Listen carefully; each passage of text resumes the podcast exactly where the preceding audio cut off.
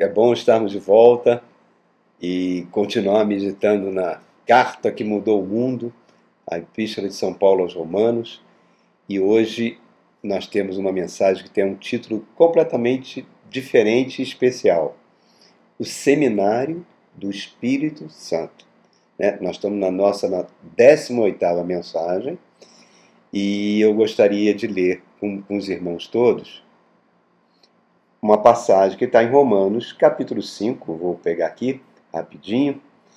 Romanos, capítulo 5, nós vamos ler do verso 9 ao verso 11, para entendermos o que, que é o Seminário do Espírito Santo, no qual eu espero que você esteja matriculado, eu vou explicar já. Então, vamos lá. Se quando éramos inimigos de Deus, fomos reconciliados com Ele mediante a morte do seu Filho, quanto mais agora tendo sido reconciliados, seremos salvos por sua vida. Não apenas isso, mas também nos gloriamos em Deus por meio do nosso Senhor Jesus Cristo, mediante quem recebemos agora a reconciliação. Então, queridos, nós estamos na nossa 18ª mensagem de Romanos. Uma breve recordação que eu posso falar sobre a 17ª mensagem nós tratamos por que, que nós temos que passar por sofrimentos. Né? Nós vimos que naquela mensagem, a gente trabalhou em cima do verso 1 ao verso 8 do capítulo 5, nós vimos que as tribulações são mecanismos. Mecanismo que Deus utiliza, não que ele é, gere a tribulação, porque a tribulação é uma invenção humana, o sofrimento é uma invenção humana. Nós estamos num ambiente de sofrimento que o pecado causou nesse mundo que nós vivemos. E Deus permite muitas vezes que a gente passe por tribulação para crucificar a nossa carne. Basicamente é isso, né? A nossa natureza carnal, aquilo que Paulo fala, sermos participantes do sofrimento de Cristo. E naqueles versículos o apóstolo recomendava, lá no, nos primeiros oito versículos do capítulo 5, que, nós, que a nossa atitude devia ser uma atitude de alegria. Alegria quando passarmos por tribulação, porque aquilo vai produzir perseverança, a perseverança vai produzir um caráter forjado, um caráter firme, um caráter que tem força para enfrentar qualquer tribulação na vida, né? E isso vai produzir a esperança da glória, que é que deveria nortear a vida de todo cristão. Se a gente não adota essa atitude mental, essa boa vontade de adotar isso, nós vamos ficar, quando a gente vê passar por lutas e sofrimento, nós vamos nos revoltarmos. Muitas vezes podemos até culpar Deus no nosso interior, no nosso íntimo, né? E não temos como fugir disso. Nós temos que passar por tribulações.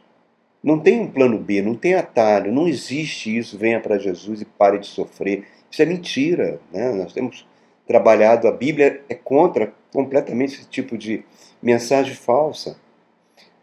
Então, nós vemos em Tiago, nós vemos na primeira de Pedro, nós vemos em várias epístolas do apóstolo Paulo que nós devemos ter uma atitude de alegria porque senão nós vamos estar adiando o propósito de Deus para nossas vidas. E por quê? Qual a razão dessa alegria? É crer no amor incondicional de Deus por nós. Um amor tão apaixonado que ele enviou o que ele tinha de mais precioso, que era o seu filho, para que ele fosse morrer por mim e por você, quando nós éramos ainda pecadores. Repare como a doutrina cristã é importante, irmãos. Como é importante a gente conhecer a doutrina cristã, porque é a base da nossa fé. Então, no verso que nós acabamos de ler, 9 a 10, nós vamos vendo que o apóstolo Paulo, até aquele momento, ele está se concentrando naquilo que Deus fez por nós, através de Jesus Cristo. Trouxe a paz com Deus, nós fomos reconciliados com Deus nós fomos justificados, né? Nossos, nosso passado de pecados foi perdoado completamente pelo sangue de Cristo. E ele enviou o maior presente que ele poderia nos dar, que é a presença do Espírito Santo nas nossas vidas, para nos firmar na graça. Então, irmãos, é com esses atributos que a gente vai se gloriando em Deus, mesmo que a gente tenha que passar por momentos difíceis e por sofrimentos. nós fomos salvos. A salvação Cristo conquistou na sua primeira vinda, mas essa salvação ainda não está completa.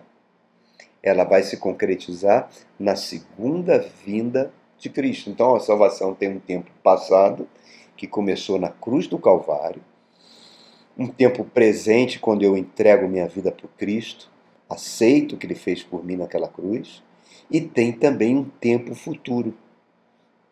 Então, reparem, ela está completa? Sim e não. Sim, a cruz nos livrou, nos livrou da ira de Deus, é o que o apóstolo Paulo está falando aqui. A cruz nos livrou do dia do julgamento da terra. Né? É, fomos salvos desse julgamento. Não estaremos debaixo desse julgamento de Deus sobre toda a humanidade, que é um julgamento que será terrível fomos salvos através de Cristo da culpa dos nossos pecados, da ira de Deus contra toda impiedade. Né? O apóstolo Pedro diz que o planeta está sendo reservado para o fogo. Né? Primeiro Tessalonicenses diz que nós estamos livres da ira que há de vir. Essa ira ela está relatada lá nos profetas bíblicos. De Isaías a a Malaquias fala do dia do Senhor, um dia terrível. O Apocalipse detalha esses dias do Senhor com vários flagelos que serão derramados sobre a terra. Nós vimos agora essa tragédia na Síria, na Turquia, esse terremoto. 20 segundos causou mais de 30 mil mortes, uma destruição tremenda. Imagina uma destruição em escala planetária, como está relatado no livro do Apocalipse. E também, por quê? Porque serão criados novos céus e nova terra.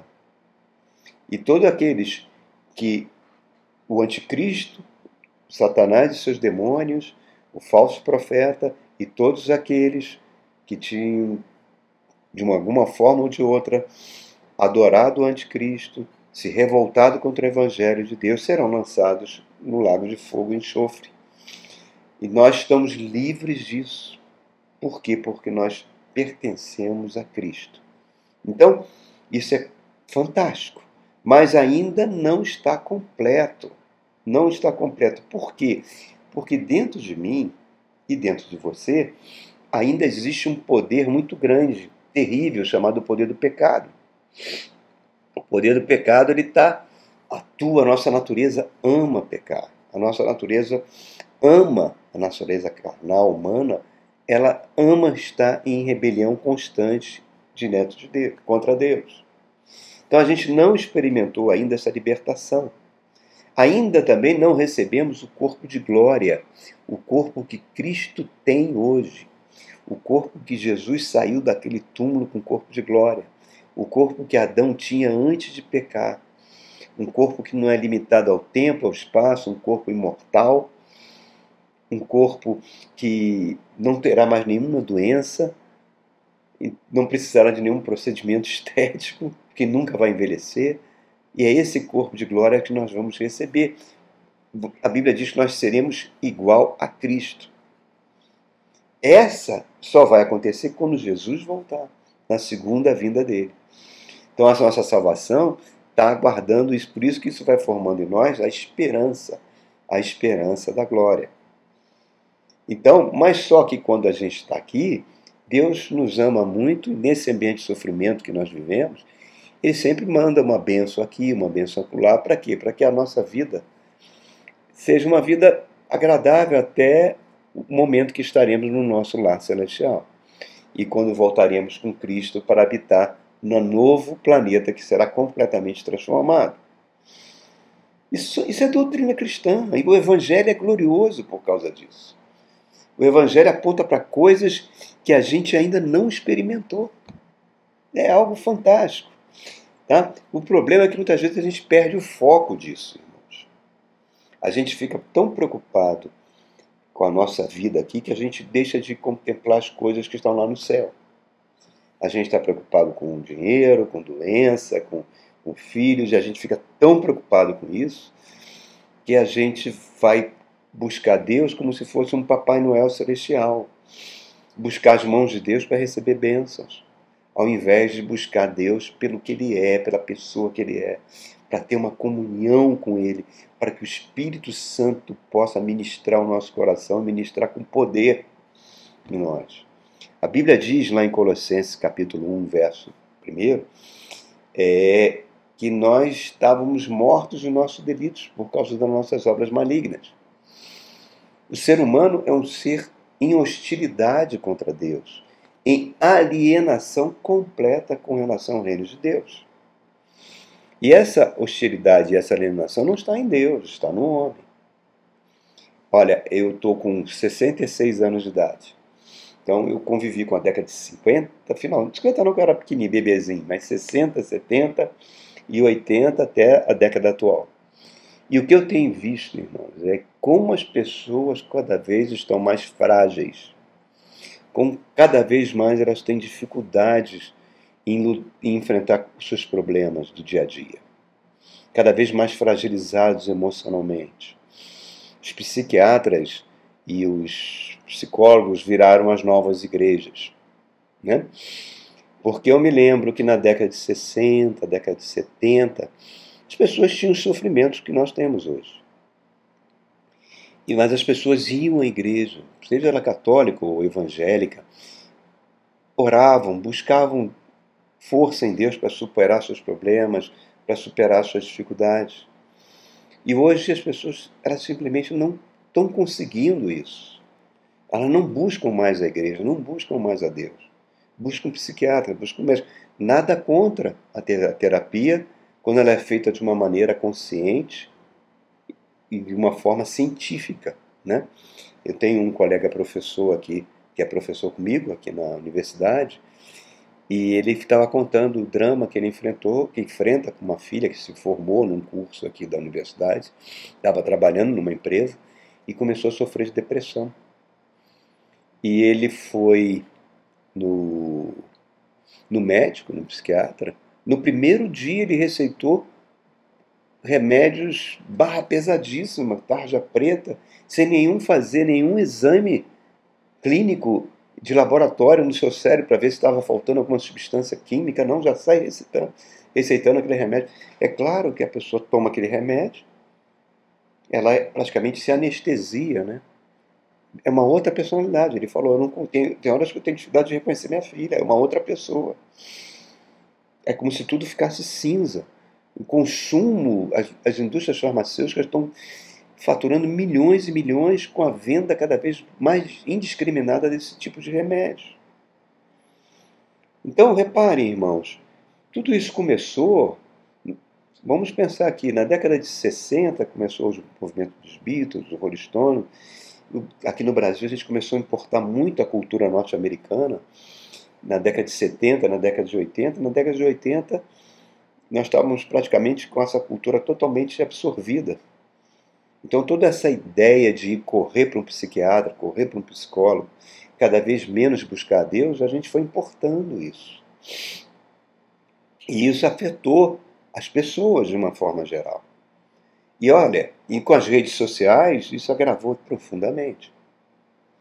Hoje, eu dou aula aqui já na universidade já há 13 anos. Nos últimos anos, a quantidade de alunos com problemas de depressão, com tentativa de suicídio, tem aumentado em quase todas as turmas aqui.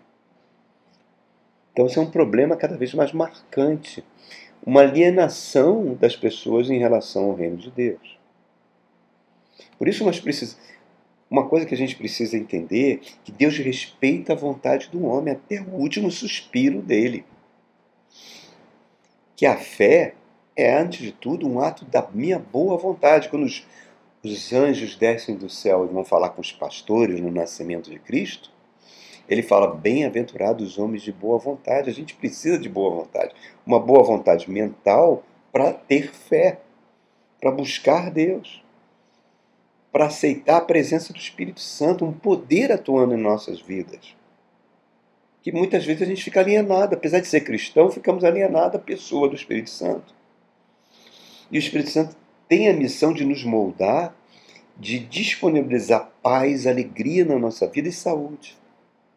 Romanos capítulo 8 diz que o Espírito de Cristo irá vivificar os nossos corpos mortais na volta de Jesus Cristo.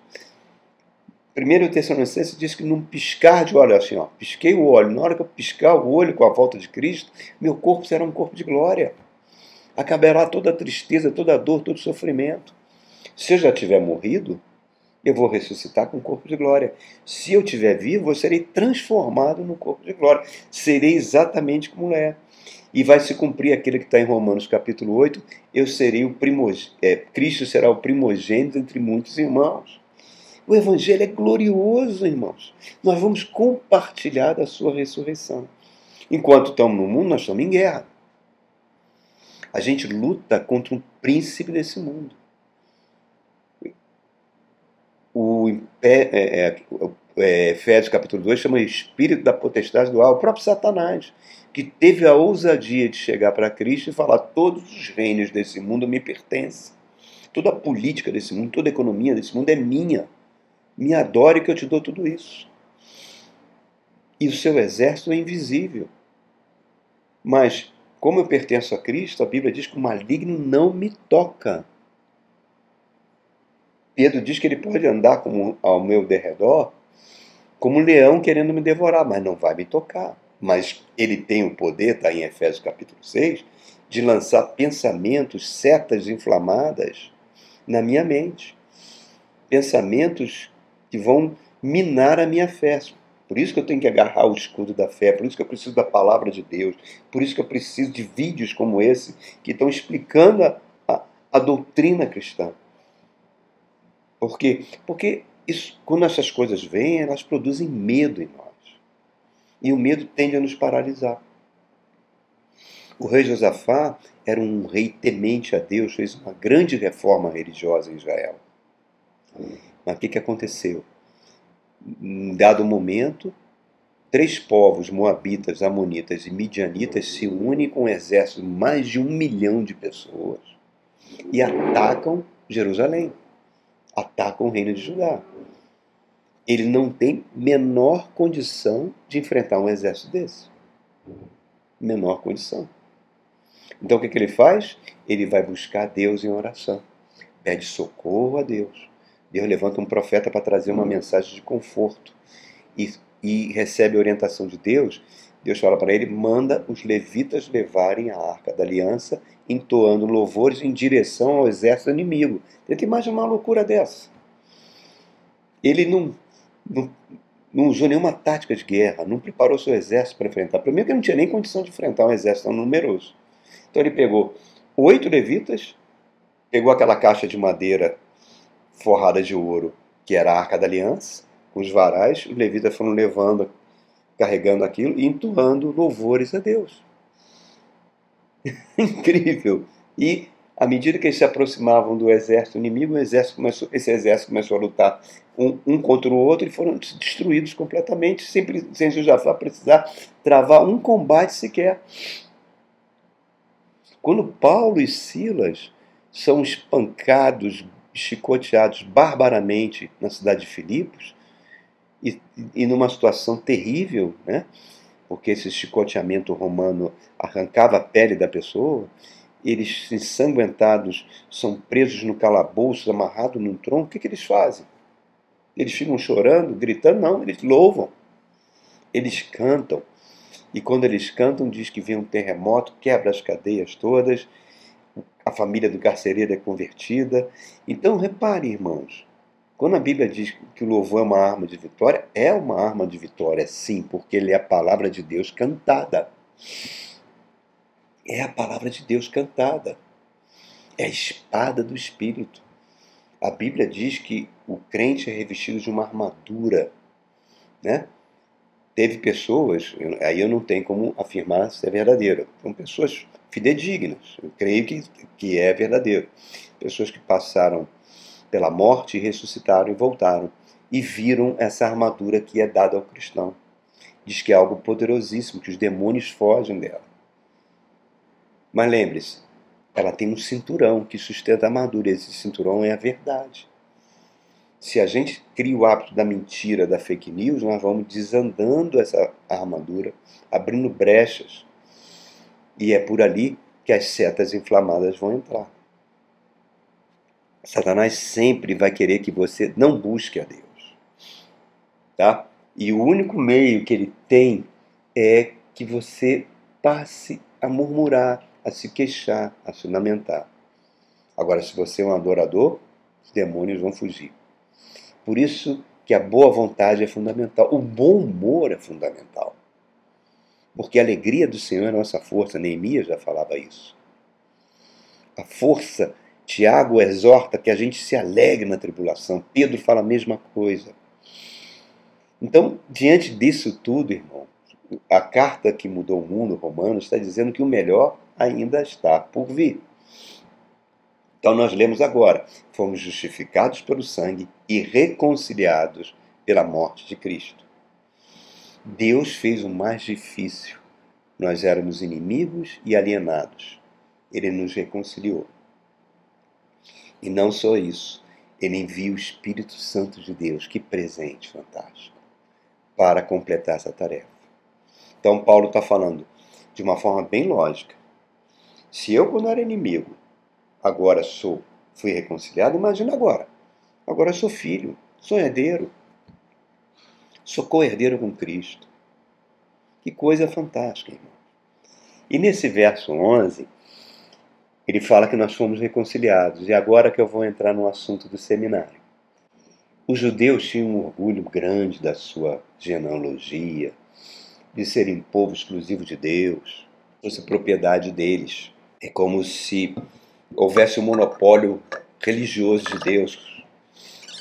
E o cristão e, e o gentio era goim. Goim é uma palavra hebraica que significa gentio, que alguns rabinos dizem até que a gente não tinha nem alma.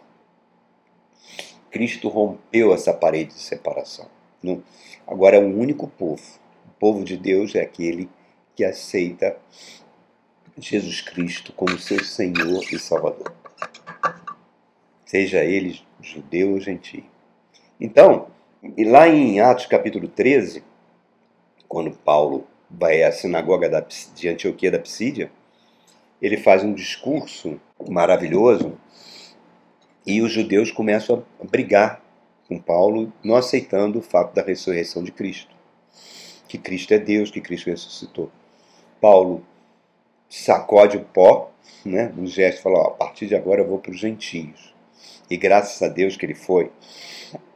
Né, e aí os gentios vão se convertendo ao Evangelho.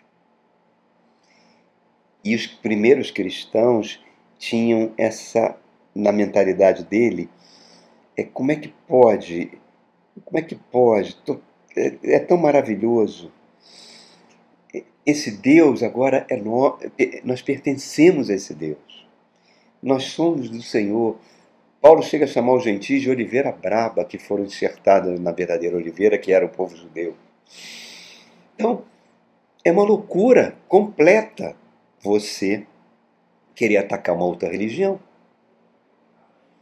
Porque nós não merecemos. A salvação não foi merecimento nosso, foi graça.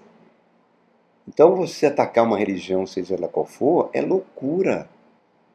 Eu recebi um vídeo de um pastor que mostrou aí no, no Palácio do Planalto, depois da posse do atual presidente, que algumas pessoas da religião afro foram lá fazer a lavagem da uma oferenda, enfim.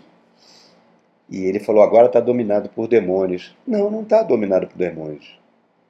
Os demônios já dominam tudo. O, domínio, o demônio já domina a política. Não é nenhuma bancada evangélica de pastores corruptos que vai mudar isso. Entendeu? Os demônios mudam, dominam já todo mundo. Então, o que, que você vai fazer? Vai mandar a sua igreja ir lá brigar com essas pessoas? Vai mandar a sua igreja tacar fogo nas pessoas? Como fazia na Idade Média? Transformar a sua igreja numa Klux Klan brasileira, que tem ódio contra as outras religiões, ódio contra negros, ódio contra nordestino, enfim. Isso não é evangelho, irmãos. Não é o evangelho de Jesus Cristo. Porque quem nos convence do pecado é o Espírito Santo de Deus. Então, eu, você, é como se nós fôssemos. Vocês já viram uma ágata? Por fora ela é uma pedra meio feia mas quando você abre, ela é linda por dentro. Cristais de várias tonalidades. Linda, linda. É isso que aconteceu contigo. O seu espírito foi recriado. O seu espírito agora pertence a Deus. Está assentado nas regiões celestiais com Cristo. E o Espírito Santo ministra no seu espírito. Olha só. Quando Deus criou Adão, criou Adão, um bonequinho de barro, soprou nele o seu espírito. E ele se tornou uma alma vivente, não é? E se tornou a imagem e semelhança de Deus, imortal, irmão. Tenta imaginar isso. Um corpo de glória. O próprio Satanás, quando viu Adão e Eva, deve ter tomado um susto, que era igualzinho a Deus. E quando ele resolve chegar para Deus e falar: Não quero mais estar debaixo da sua influência, não quero mais saber de você, você manda no céu, na terra, mando eu e esse meu novo amigo aqui, o Satã. Deus falou assim: Ó, negativo. Não vai ficar assim, não. Não vai ficar assim, não. Eu vou enviar o meu filho, que vai nascer de uma mulher e vai esmagar a cabeça da serpente, porque você me pertence. Você foi criado para a minha glória. Você está querendo usurpar. Isso é uma forma de roubo, Adão. Mas tudo bem. Bah. E aí Deus tira o espírito. E o espírito humano morreu. E aí você sabe o que aconteceu, o que tem acontecido com o ser humano até os dias de hoje.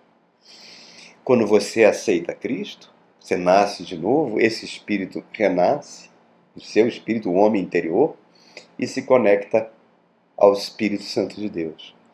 Então agora o nosso homem exterior vai envelhecendo, vai caminhando para a morte, mas o nosso homem interior se renova cada dia. E é esse homem interior que recebe o poder da ressurreição. Coisa incrível, irmãos. E a Bíblia fala mais, diz que nós somos reconciliados com Deus. Vamos entender a reconciliação como se fosse uma matrícula no seminário do Espírito Santo, que é o título da nossa mensagem. Finalmente estou falando sobre isso, né? O seminário do Espírito Santo. Quando você faz teologia, ou qualquer outra matéria, engenharia, engenharia você tem cálculo 1, cálculo 2, cálculo 3, álgebra, física 1, 2, 3, enfim, matérias básicas obrigatórias seminário de teologia também tem hebraico 1, hebraico 2, grego 1, grego 2, etc. Mas no seminário do Espírito Santo, quando nós somos reconciliados com nós somos matriculados nesse seminário. E nós vamos receber um plano de disciplina individual para cada pessoa. O Espírito Santo faz um plano para cada um. É um onde, vamos fazer uma analogia, tem algumas disciplinas, algumas matérias que nós vamos ter que cursar.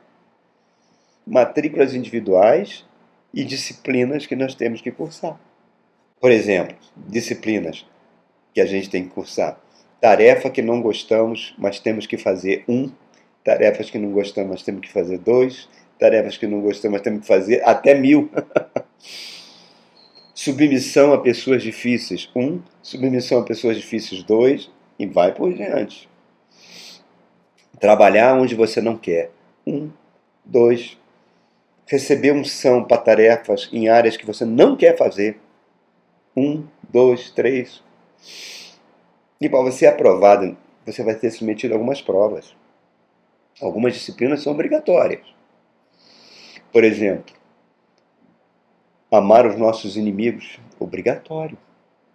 Liberar perdão para quem nos ofende, obrigatório.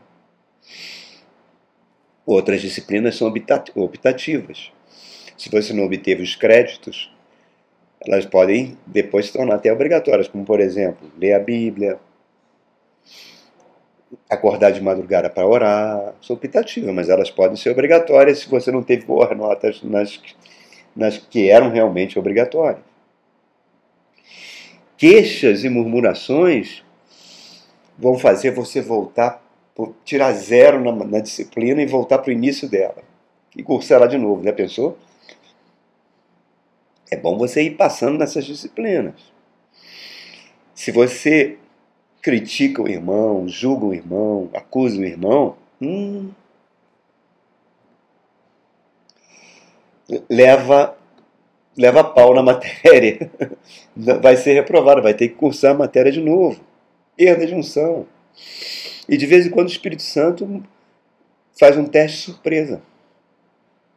Por exemplo, o seu cônjuge está te falando uma coisa que você faz e você não aceita, e é verdadeiro, aprender a ouvir críticas, aprender a não retrucar, aprender a não querer ter sempre a primeira palavra, né?